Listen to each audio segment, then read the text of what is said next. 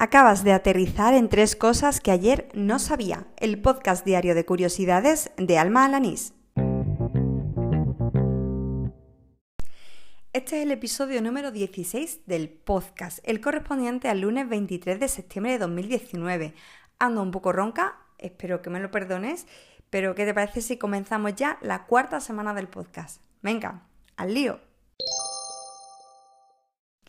A las 9.50 hora española hizo su entrada el otoño en todo el hemisferio norte y me ha parecido una buena oportunidad para indagar eh, sobre las curiosidades que nos trae esta estación pues, para este año 2019. He aprendido un montón de cositas nuevas. Por ejemplo, que el otoño de este año va a durar exactamente 89 días y 20 horas, finalizando el 22 de diciembre, que será cuando demos la bienvenida al invierno en el hemisferio norte y al verano en el sur.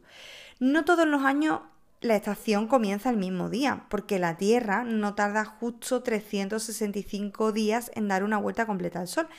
Eso hace que el otoño pueda dar comienzo en cualquier momento entre los días 21 y 24 de septiembre, ya que se toma como referencia el momento justo en el que el Sol cruza el ecuador celeste, visto desde la Tierra, claro. A partir de ahora, los días se acortan 3 minutos cada 24 horas, con lo que poco a poco iremos teniendo menos luz hasta que tenga lugar el solsticio de invierno. Por último, la palabra equinoccio proviene del latín a equinoctium, que significa noche igual, ya que en el día de hoy, el día del equinoccio de otoño, la noche y el día tendrán exactamente la misma duración. La noticia impactante para muchos en este lunes 23 de septiembre ha sido la quiebra de la compañía de viajes Thomas Cook, que era con la que nos levantábamos esta mañana. Ha dejado a más de 600.000 personas en la estacada. Y este hecho de actualidad me ha hecho descubrir un poco más de la historia de esta compañía que nació, ojo ahí, hace siglo y medio. Ha sido gracias al reportaje de Alfred Pérez, publicado en el diario digital 20 eh, Minutos, en el que hacía un repaso de cómo surgió la empresa que aunque no lo parezca, tuvo su origen, bueno, en un fin social, porque precisamente un inglés llamado Thomas Cook organizó en el año 1841 un viaje para un grupo de más de 500 personas con problemas de alcoholismo eh, que querían asistir a una reunión del llamado Movimiento por la Templanza.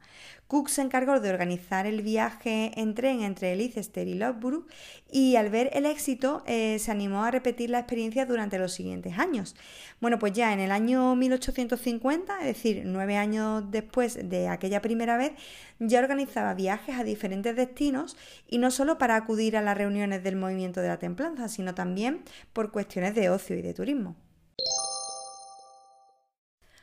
Hoy vuelvo a terminar el programa con un proyecto de Kickstarter que he descubierto gracias al galleto mail de Chus Navarro. Bueno, ya os conté la semana pasada que Chus manda todos los domingos una newsletter, su galleto mail, en el que te descubre gadgets indies. Bueno, yo lo he leído esta mañana y por eso pues lo traigo en el episodio de hoy. Y es verdad que ya os hablé de ella y de su Galleto Cast, que volvía después de, de las vacaciones durante la semana pasada, y no quería repetirme, pero por otro lado me parecía un proyecto tan chulo que es que era inevitable no incluirlo en el episodio de hoy. Se trata de una taza que es capaz de agitar el líquido en su interior sin necesidad de que lo, renuevan, de que lo remuevan manualmente, sin electricidad, sin pilas, sin nada. Funciona introduciendo una cápsula que reacciona con el líquido caliente provocando un efecto termomagnético. Es decir, la propia taza eh, tiene como una capsulita que tú la, pones antes de echar el líquido caliente y una vez que lo viertes reacciona con la temperatura y empieza a dar vuelta. La campaña ha superado con creces el objetivo de recaudación que se habían marcado. Yo lo miré esta mañana y creo que bueno, llevaban más del doble. Y eso que, que aún quedan unos 12 días para que, para que se cierre la campaña. En el vídeo de presentación aparece una persona haciéndose un café soluble, pero sí es verdad que en las descripciones eh, incluye que también es válido para leche y proteínas en polvo e incluso para tazas de sopa. Yo me arriesgaría a decir que para un colacao también. Oye, y de hecho, pues estoy ahí valorando si aportar o no al proyecto. Por lo pronto, dejaré el enlace a la campaña en las notas del programa por si alguien se anima, porque como digo, yo todavía me lo estoy pensando. Y eso sí, darle las gracias otra vez a Chus por descubrirme estas cosas tan loquísimas y es que me encantan sus gadgets indies. Y aquí termina el episodio número 16 de Tres cosas que ayer no sabía. El del lunes 23 de septiembre de 2019. Antes de marcharme te recuerdo que me puedes seguir en anchor.fm, en Spotify o en iVoox y en tu podcast habitual si añades el enlace RSS. A mí me encuentras en Twitter por arroba almajefi.